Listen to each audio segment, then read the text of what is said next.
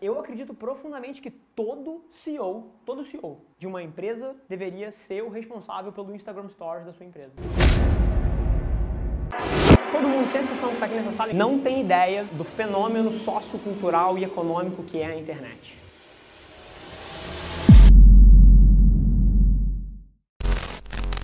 É, eu queria apresentar para vocês o Rafael Avelar. Bom dia, gente. Ele é da Avelar Media. Eu queria que você viesse palco para a gente poder começar.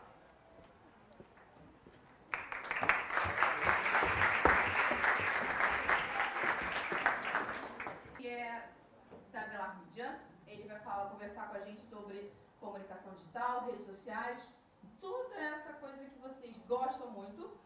E a gente, como professor, fica extremamente chateado porque vocês ficam o tempo todo no celular. É, mas a gente usa isso também com vocês e alguns alunos meus acabam ficando meio revoltados de tanto que eu uso algumas ferramentas para os trabalhos. Né? Érica, você usa tanto o Google Classroom, por que, Érica? Poxa, é tão chato, eu não quero. Gente, tecnologia, vocês usam WhatsApp, Facebook, Twitter, Instagram, então a gente usa também. E eu queria que você falasse um pouquinho de você, da agência, é, o que, que você faz lá, para a gente poder iniciar a nossa conversa. Claro, primeiro de tudo agradecer o convite é, da Érica e vocês aqui estarem todos presentes. E assim, é muito interessante porque toda vez que eu estou na frente de um público, principalmente um público jovem, até postei nos stories vindo para cá, que é uma das coisas que eu mais tiro satisfação hoje em dia, é ter a oportunidade de trocar com, com a galera que está começando, com a galera que está, porra, cheia de sonhos, cheia de vontade de fazer coisa, mega antenada em tudo que está acontecendo. Então, para mim, esse é um momento mega especial é, dentro da minha semana corrida de, de escritório, de reunião. Quem é que assiste novela, Big Brother ou TV aqui? Levanta a mão rapidinho. Não, sem vergonha. Sem vergonha, sem Sem vergonha, vamos lá. Maravilha. Na hora que entra a propaganda, você assiste ou você puxa o celular? Levanta a mão aqui, quem é que assiste a propaganda é, com, assim, com vontade de consumir aquilo ali? Zero. João, pega isso aqui, zero.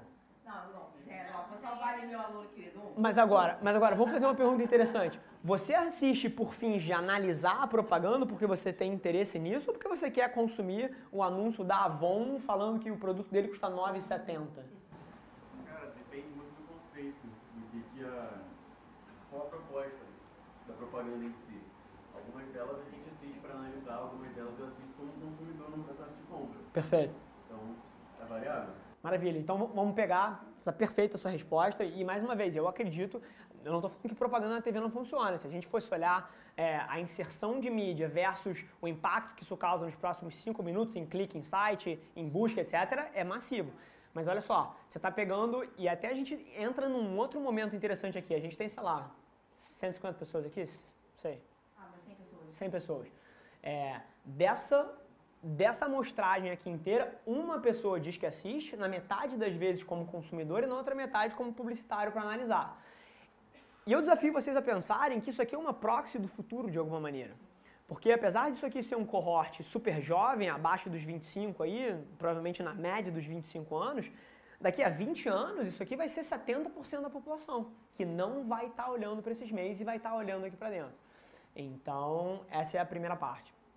Então, fechando esse argumento e entrando já no segundo, de alguém eventualmente que está nessa plataforma aqui, né, nesse, nesse grupo aqui, e que gostaria de ser um influenciador, eu acho que você tem dois caminhos. Um caminho é via o que eu vou chamar de entretenimento aqui, mas eu gostaria de quebrar esse, esse vertical em mais alguns, e um outro caminho que é de como um especialista. Então, basicamente, você tem duas formas de monetizar. Qualquer coisa que você faça na vida, seja você um influenciador, seja você um empresário, seja você um homem de negócio, você só tem três formas de monetizar alguma coisa. Três. Não existem mais. Não dá para inventar mais uma quarta. A primeira delas é você vender um produto, a segunda delas é você vender um serviço, e a terceira delas é você vender publicidade. Só existem essas três. Não existe uma quarta. Inclusive, quando você não está pagando alguma coisa para usar, provavelmente você é o produto que está sendo vendido ali. Então, basicamente tem três formas. Se você vai seguir pelo caminho do entretenimento, e aí eu vou quebrar esse vertical em entretenimento, tipo humor, comédia, informação, motivação, você tem que ser um produtor de conteúdo, então produzir imagens, áudio ou vídeo nas 7, 10 plataformas que detêm a nossa atenção hoje em dia, seja LinkedIn, Instagram, Facebook, Reddit, eh, YouTube, Twitter, é, Pinterest, Spotify, Deezer, seja ela uma plataforma focada em audiovisual, ou seja uma plataforma focada em texto escrito ou em áudio, você precisa produzir conteúdo ali dentro. Conteúdo ali dentro bom o suficiente para que as pessoas queiram te acompanhar. E aí você monetiza ela de uma das três formas. Ou você cria um produto por trás, então, pô, a quantidade de influenciadores, vou dar um exemplo aqui, é, do Bruno Gagliasso e da Giovanni Eubank. Eles tinham, têm uma quantidade de atenção enorme em torno deles. E, por exemplo, eles têm uma marca de chocolate. Sim. Criaram um produto para monetizar a atenção que eles têm.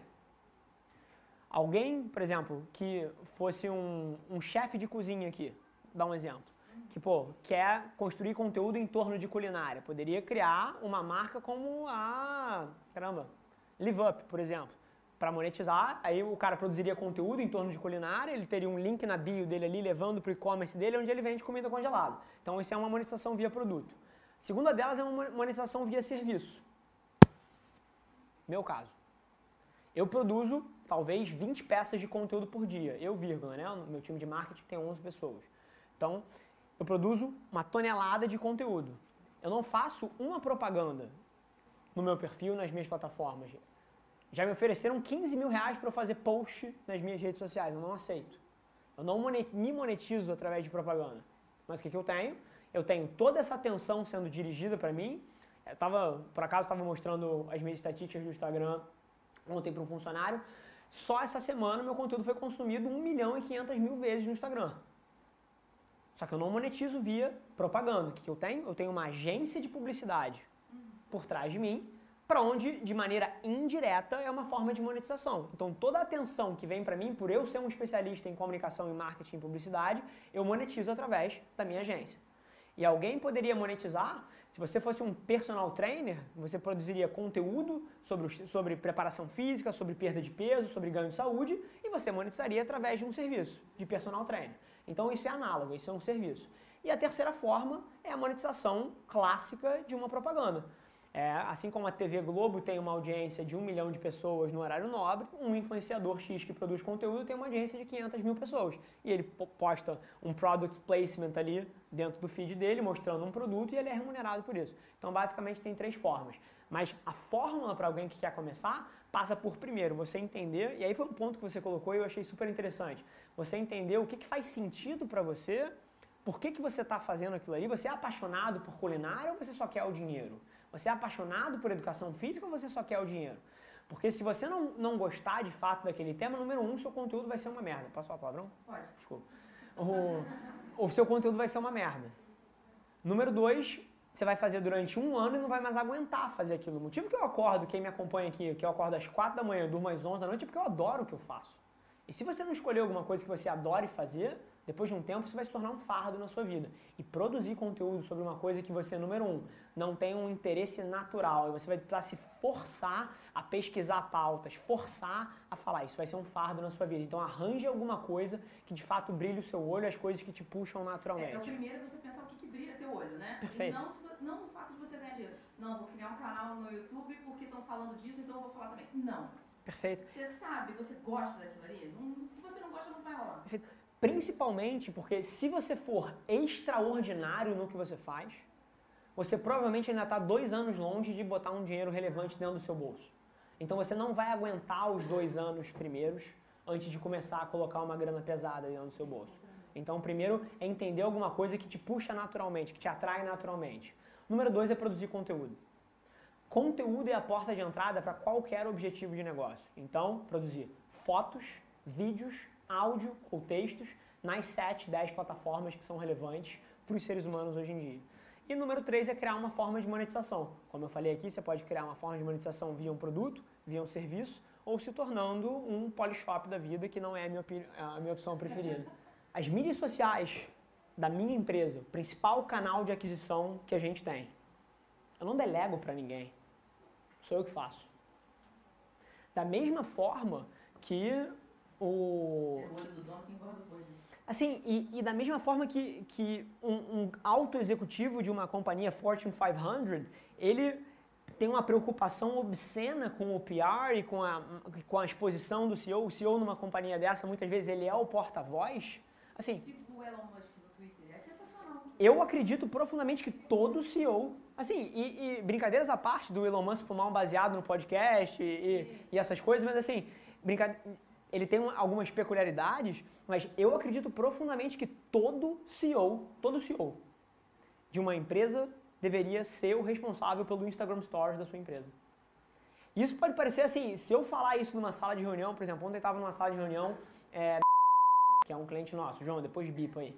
É, o... E se eu falasse isso na sala de reunião com o pessoal da diretoria de marketing, ia rir na minha cara. Assim, pô, CEO da tem que ser o cara que faz o Instagram Stories? Tá de sacanagem? Mas eu acredito profundamente nisso. Sabe o que eu lembrei da propaganda de um tempo atrás da, da Ford? Que foi o CEO da fábrica que fez, estava vendendo carro. Aquilo foi sensacional. Perfeito. Aquilo foi sensacional. Era o CEO, o presidente do Brasil, e ele apresentando os carros. Aquilo foi sensacional. Perfeito. Quem melhor para vender o produto do que aquele cara que é o dono da Sim. história? Sim. Né? É uma mudança de paradigma, porque há muito tempo atrás, esse cara, ele, pra ganhar a exposição e a distribuição da mensagem dele, ele precisava recorrer a uma assessoria de imprensa para estar nos veículos. Mas hoje em dia, ele pega o celular dele, aponta para a cara dele e num vídeo de 15 segundos ele, ele passou uma mensagem, que é o que o Elon Musk faz, que é o que o Jeff Bezos faz, que é o que o Mark Zuckerberg faz, que é o que a maioria dos CEOs de tech, por exemplo, já entendeu. Mas é um paradigma a ser mudado. E ao mesmo tempo eu entro nessas salas de reunião hoje em dia e, e, a gente tem projetos muito ambiciosos quando a gente entra numa empresa grande, de fato de revolucionar a maneira que elas estão tratando comunicação. E assim, a gente ganha vários. Mas vários dos projetos que a gente apresenta, às vezes ele decide não fazer e contrata um estagiário para fazer que nunca fez aquilo na vida. Então, tem uma, tem uma desconexão clara para mim entre os executivos que acham que valorizam, porque quando andam na rua, vem todo mundo com a cara enfiada ali dentro e usam o Instagram e usam o LinkedIn, mas na hora de investir eles ainda são reticentes. Isso tem vários motivos. Número um, e aí de volta ao seu ponto, porque é difícil aprovar. Várias das empresas têm estruturas orçamentárias assim já enraizadas e você para mudar a forma que você aloca orçamento é extremamente difícil numa empresa grande. Número dois, porque a maioria dos líderes dessas companhias eles nasceram em outra era. E as pessoas têm um preconceito inerente àquilo que elas não cresceram com. É, são os nossos pais que às vezes acham que, pô, a gente jogar Fortnite o final de semana inteiro, ele acha aquilo um absurdo, porque na época. Voltou. Na época que ele cresceu, as pessoas soltavam pipa e soltavam peão. Hoje em dia as pessoas jogam FIFA, Fortnite e, sei lá, League of Legends. E, e, e não é que seja melhor ou pior, é diferente do que as pessoas cresceram. Mas esse mesmo paradigma, ele é levado para as salas de reunião também. É diferente. Ah, eu sempre paguei 500 mil reais por um vídeo feito pela agência X. E, então, parece muito alheio pegar um celular e fazer um Instagram Stories que tem o mesmo impacto do que aquele vídeo que vai eventualmente dentro do horário nobre da, de uma grande rede de televisão. Sim. Vamos lá, perguntas, perguntas, galera, perguntas. Oi. Bom, Rafael, é, sou professora Thelma, estou com minha turma aqui hoje de marketing aplicado à comunicação. Thelma, você disse? Isso. Prazer. E eu queria que você falasse um pouquinho para a gente, quando a gente fala, você falou bastante de rentabilidade, de engajamento, o que, que você considera que aspectos são mais relevantes que uma marca deve considerar quando ela opta ou por estar tá utilizando grandes influenciadores ou quando ela opta por uma estratégia de segmentação e está pulverizando isso com microinfluenciadores. Fala gente Perfeito. aspectos, por favor. Maravilha. Só fazer uma aspas aqui, que adorei a escolha da música, porque a Melinha é, é a banda que um amigão meu, é um empresário, o Rafael Bramo. Aproveita. Então. Aproveita Adorei. a oportunidade. Sabe assim, Deus deu a oportunidade, gente, aproveita. Aí, Rafa, tô ajudando na distribuição aí, ó. Como se eles precisassem. Mas mas maravilha. Muito obrigado pela pergunta. Eu acho que é, tem muita marca errando isso, então acho que é um tema extremamente relevante. E toda vez que a gente tem uma, uma pergunta complexa como essa, assim, pô, o que, que uma marca deveria fazer? É, é um pouco prepotente a gente achar que é uma resposta só. Então acho que tem alguns cenários diferentes. Então eu acho que tudo sempre parte de dois princípios. Número um, qual é o objetivo dessa marca? E número dois, um, uma premissa que permeia qualquer objetivo de publicidade, que é quanto você está pagando pelaquilo. É, toda campanha publicitária, toda divulgação de uma comunicação deveria ser analisada pela ótica de quanto de atenção você está comprando e por conta disso, quanto você está pagando por essa atenção. Então, esse é o objetivo. Quando você coloca uma propaganda num jornal, você está comprando atenção. Quanto de atenção a qual preço? Essa é a métrica que todo mundo deveria estar otimizando. Então, primeira coisa é deixar claro que o preço importa. Então não é só você ter o objetivo correto com o influenciador correto. Se você pagar o preço errado, essa campanha é um fracasso. Porque você está pagando demais pelaquela mensagem. Então, primeira coisa, vamos aqui, tendo dito isso, vamos assumir que a empresa acertou no preço. Então, dado que ela acertou no preço, vamos falar de objetivo.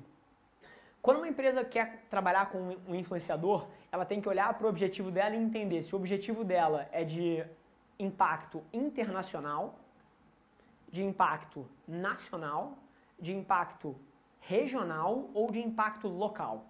Esse é o primeiro ponto. Na escolha de um influenciador, você deveria estar olhando para essas quatro coisas. Se for uma campanha de impacto internacional, vamos começar das maiores para as menores.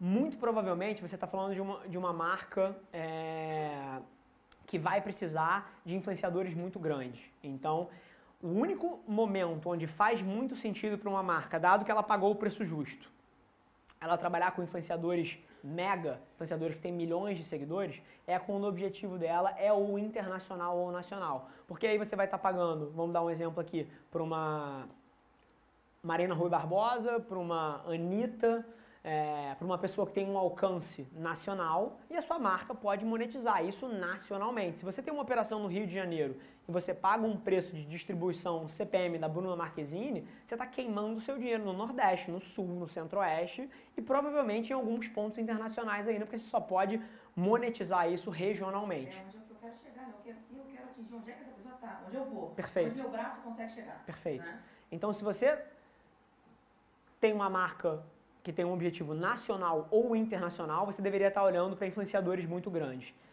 Esse é o principal razão que uma marca usaria um influenciador desse. Então, ou para ativar um objetivo de branding ou um objetivo de vendas, mas nacionalmente. Esses influenciadores servem para isso. Quando você tem uma, um objetivo regional, aí você já deveria estar olhando para influenciadores médios influenciadores que têm aí entre 50, 200, 300 mil seguidores. É, que eles muito provavelmente vão ter duas características diferentes. Número um, eles vão ser nichados. Um cara que tem 250, 250 mil seguidores, provavelmente ele fala sobre um tema. Então ele é um influenciador de moda. Ele é um influenciador de empreendedorismo, ele é um influenciador de tecnologia, ele é um humorista, ele, ele tem um nicho. E, além disso, muito provavelmente ele ainda é regional. Ele, ele é do Rio de Janeiro. Ele, segmentadinho. Ele é segmentadinho. Então, para uma abordagem regional, você deveria estar olhando para um influenciador que tem aí entre 50 e 250 mil, mais ou menos, fazendo uma, uma conta de padeiro aqui. Agora, se o seu objetivo é local, esse cara também você vai estar queimando verba com ele. Porque provavelmente você vai pagar, vamos supor, 10 mil reais, 15 mil reais para fazer uma campanha com esse cara, uma campanha bem feita, né? Não é um post de um suplemento, é uma campanha bem feita. E você vai estar queimando essa verba em lugares que você não monetiza. O seu branding é, em Niterói, se você só vende no Recreio dos Bandeirantes, não serve para nada. Então, nesses casos, quando você entra na segmentação local, aí você vai usar os micro-influenciadores. É aquela garota que é popular aqui na Unigra Rio. É aquele moleque que é popular, pô, na, em Jacarepaguá. É aquele professor que é muito popular dentro de um tema, dentro de uma, de uma região. Então, Aí você vai estar olhando para as pessoas que têm entre mil e 15 mil, 20 mil seguidores mais ou menos. Essas pessoas vão ter um impacto muito local. Então, resumindo o framework, se você quer ter uma abordagem local, você vai usar os micro-influenciadores. Eles muito provavelmente são não só extremamente geolocalizados, como eles também têm um tema. Os influenciadores médios, que eu chamo de emergente, porque a maioria deles está crescendo, eles provavelmente são para uma abordagem regional, Sudeste, Rio de Janeiro, São Paulo, Nordeste, e em cima de um tema específico. E se você tem uma campanha nacional, aí você deveria estar olhando para os maiores. Qualquer coisa diferente disso, a marca vai saber que ela está queimando verba onde ela não está monetizando. É a mesma coisa, você tem uma empresa que é local e ela resolve comprar um espaço, só um tempo atrás, né? Não tem problema não, até agora. Compra um espaço no intervalo do programa lá na Maria Braga, que é nacional. Perfeito. Eu estou jogando dinheiro fora. Perfeito. Tá indo pro ralo. Eu estou dando um tiro no escuro, eu tenho que atingir um público de 10, 20, eu estou atingindo um milhão, mas por um, um, um custo. Aí não deixa de ser investimento, vira custo. Sim. Exatamente porque eu fiz uma coisa assim muito legal, planejamento errado.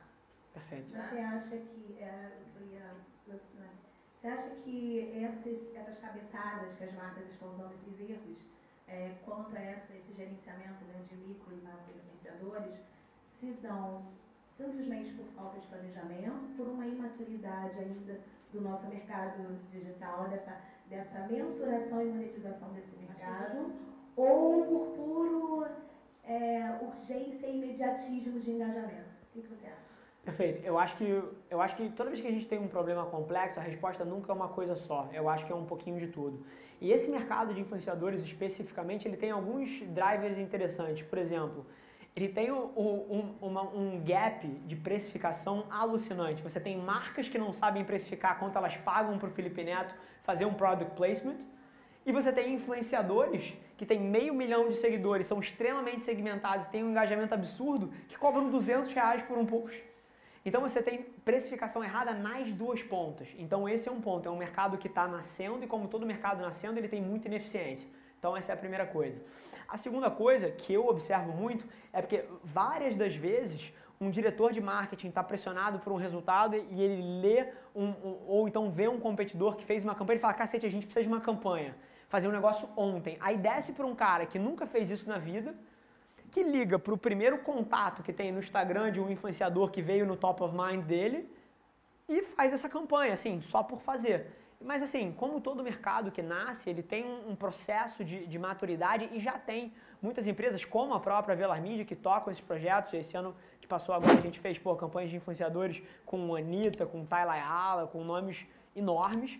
É, e assim como a Velar Media, tem várias outras pessoas no mercado que sabem fazer, são poucas, mas é um mercado que está em maturidade. Então eu enxergo os dois problemas. Número um, as marcas com urgência e não sabendo fazer mas é muito interessante também observar as arbitragens de precificação que a gente consegue. A gente rodou certas campanhas com influenciadores emergentes que, assim, é, eu sempre tenho o melhor interesse da marca que eu represento é, quando eu toco uma campanha. Mas, assim, eu quase que me sentia mal pagando o que eventualmente o cara tinha me pedido. Não é que eu, que eu puxei o preço dele para baixo. Ele me pediu 200 reais por uma coisa que valia eventualmente 8 mil. Ele não sabe precificar, a galera não sabe precificar. Sim. Sou professora Ana Paula, trouxe, é, da, do jornalismo e tem uma outra pergunta para a gente pensar também. Perfeito. Esse caminho é de ida e de volta, né? Então, tanto há um risco é, do escândalo relacionado ao influenciador digital, quanto relacionado à marca. Por exemplo, o caso da Friboi com o Tony Ramos. Né? Quando ele aceita fazer uma campanha e essa marca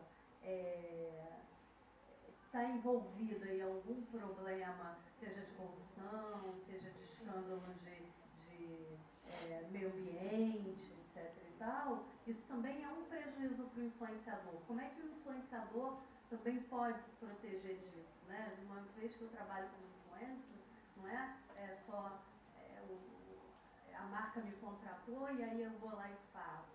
Perfeito. Como é que eu lido com esse. Eu acho que lidar com isso também seria como é que eu vou resolver esse problema? Como é que eu resolvo Perfeito. esse problema? Pra não, né? é, é, queimar a marca mais, né? pode me trazer um problema que eu vou levar para ah, você era a garota propaganda dessa Perfeito. marca que está envolvida em uma série de escândalos, entende? Perfeito. O, o, o seu tema é extremamente relevante. E eu desafio a gente a pensar que não é muito complexo de você quebrar isso em fragmentos menores para entender, porque isso acontece em vários outros cenários. Associação de marca a gente tem quando você tem um melhor amigo. O seu melhor amigo cria uma associação de marca em você. Se eu tivesse aqui do lado sentado com a minha direita o Warren Buffett, na minha esquerda o Mark Zuckerberg, isso ia ter uma associação de marca para mim. Assim como é, da maneira que ela falou, um influenciador que se associa a uma marca é igual. Você está colocando dois nomes dentro de um espaço mental na cabeça das pessoas.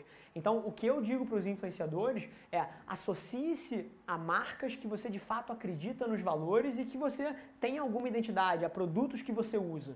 Não tem como redear 100% do risco, porque você nunca vai ter controle de todas as variáveis e pode ter algum gestor dentro daquela empresa que é um, um crook, que é um, um mau caráter e você não tinha essa noção de fora. Mas eu acho que grande parte da proteção do influenciador está nele tratar essa transação não só como uma transação monetária, mas como uma transação autêntica dele com uma marca que ele acredita. Assim como você quando tem um melhor amigo, ou quando traz um diretor para sua empresa, ou quando traz uma pessoa para trabalhar com você, você tem um, um número finito de informações para tomar aquela decisão e você tem que usar aquilo ali para fazer o seu melhor julgamento. E você não pode evitar que aquele gestor te roube ou te engane, mas você sendo um raciocínio autêntico, pô, gostei de fato dele, entendi que ele tem as competências, ele tem um passado e um histórico de uma reputação de credibilidade, isso é suficiente para eu tomar a minha decisão. Se eventualmente ele me, ele me desapontar, é alguma coisa que eu tenho que lidar. Mas para um influenciador, eu acho que grande parte do risco já é mitigado se ele for autêntico nas escolhas, na escolha das marcas que ele trabalha. Não, ele levantou primeiro aqui.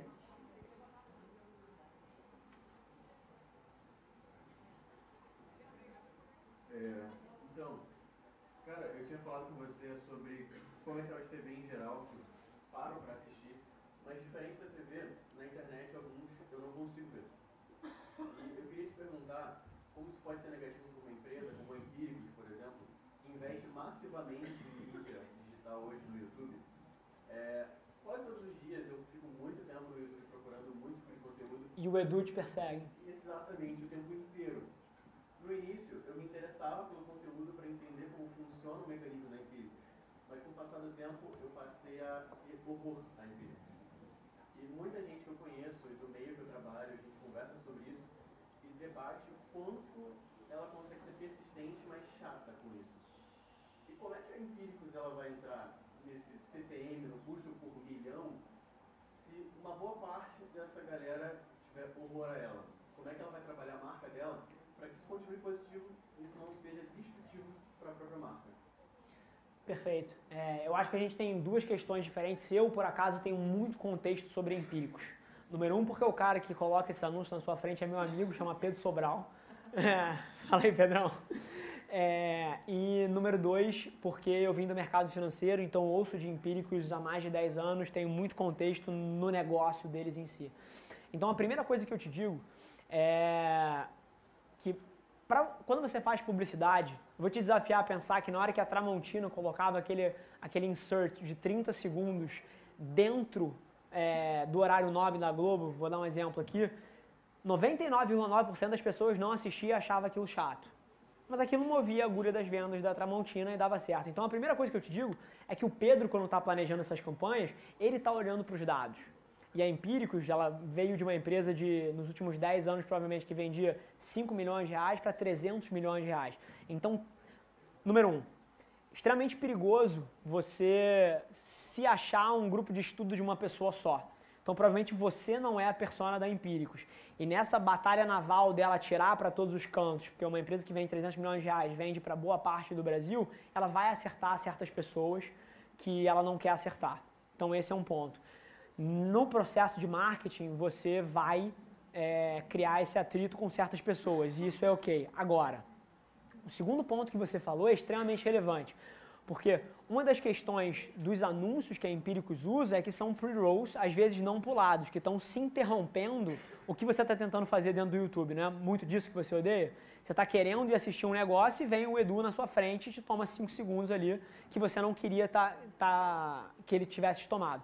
Então, eu acho que isso é um aprendizado enorme. E na nossa experiência como agência, a gente sabe que tem certos tipos de publicidade que são mais bem vistos pelo consumidor e tem certos tipos de publicidade que são menos bem vistos. Os menos bem vistos de todos são os pre-rolls, junto com os mid-rolls não puláveis, que são aqueles de 30 segundos que você nem consegue pular. Isso é um horror na minha visão. Você forçar a mensagem na cara da pessoa é extremamente destrutivo para a marca. Mas, então, no longo prazo, a tendência, à medida que a gente tem mais opções de escolher, é que essas opções venham por terra e que as empresas precisem aprender a produzir um conteúdo que as pessoas querem consumir. Então, isso é um ponto.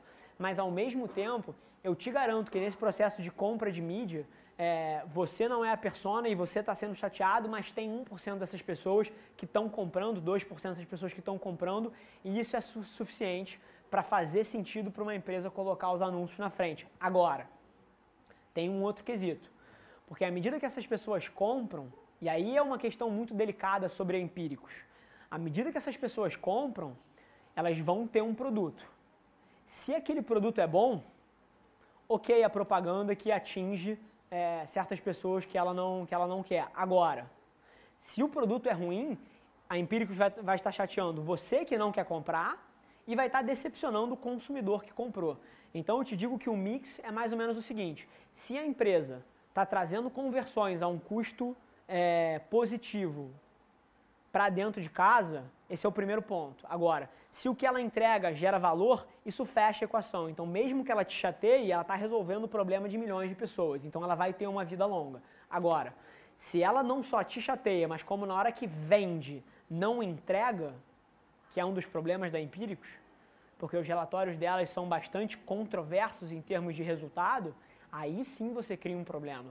Porque não tem problema você não ser um consumidor de Todd e a propaganda do Todd te chatear se um milhão de pessoas consome Todd. Agora, se ela te chateia e ainda por cima não entrega o que oferece, aí essa empresa está criando um problema para ela. Mas marca nenhuma precisa agradar 100% do cohort que ela está batendo. Show? Show.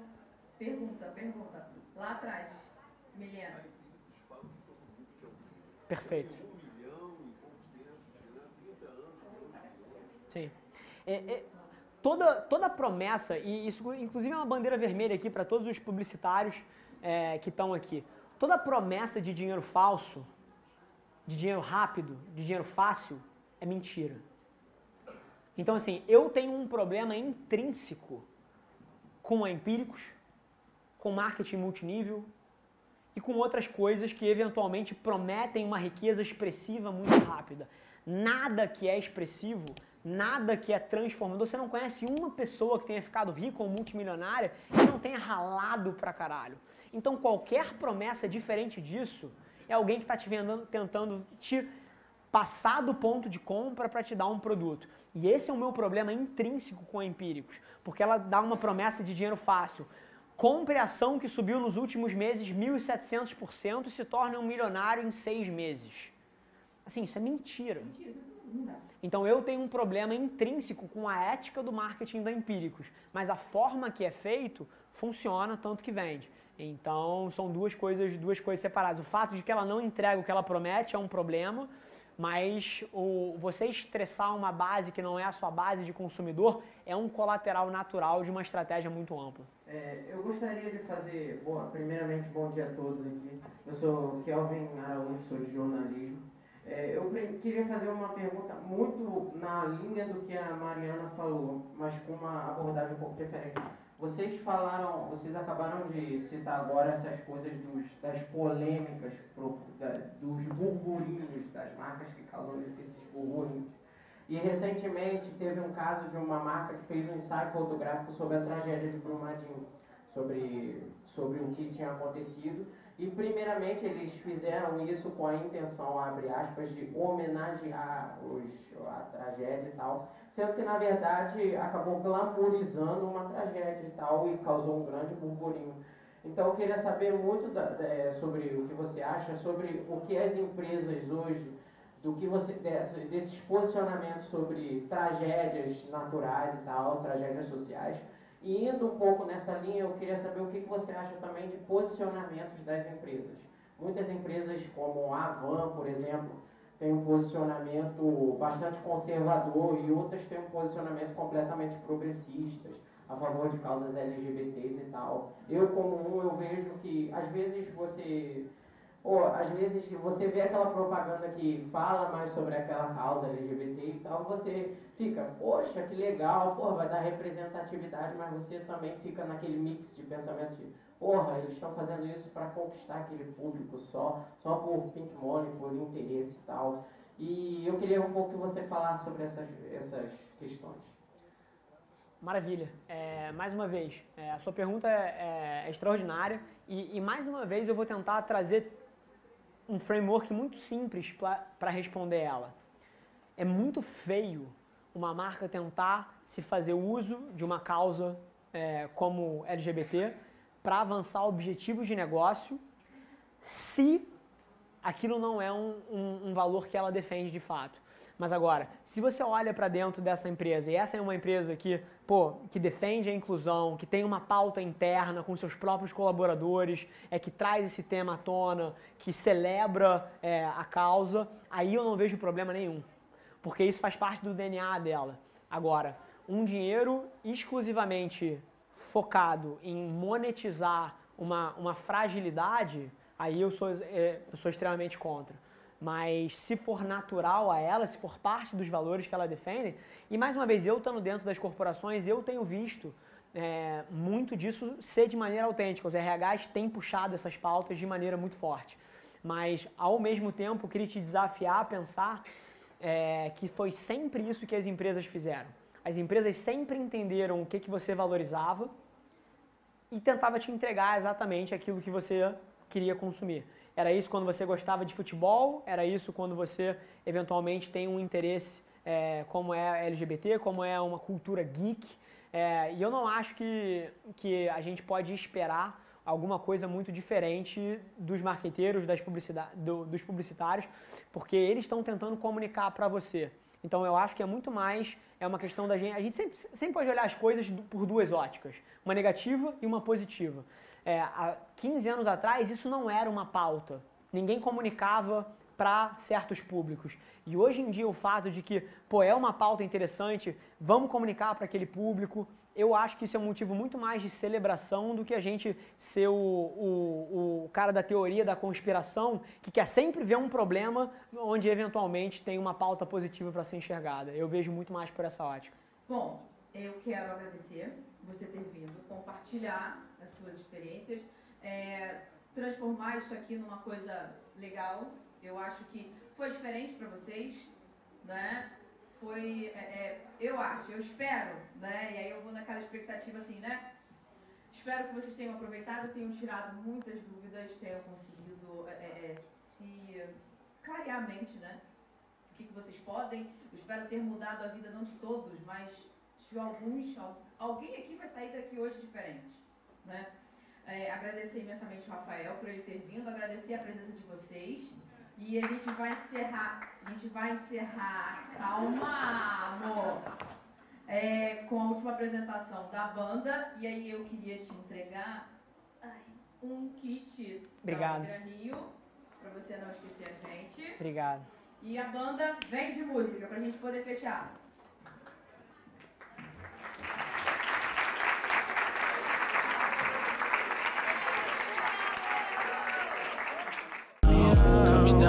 Supposed to be.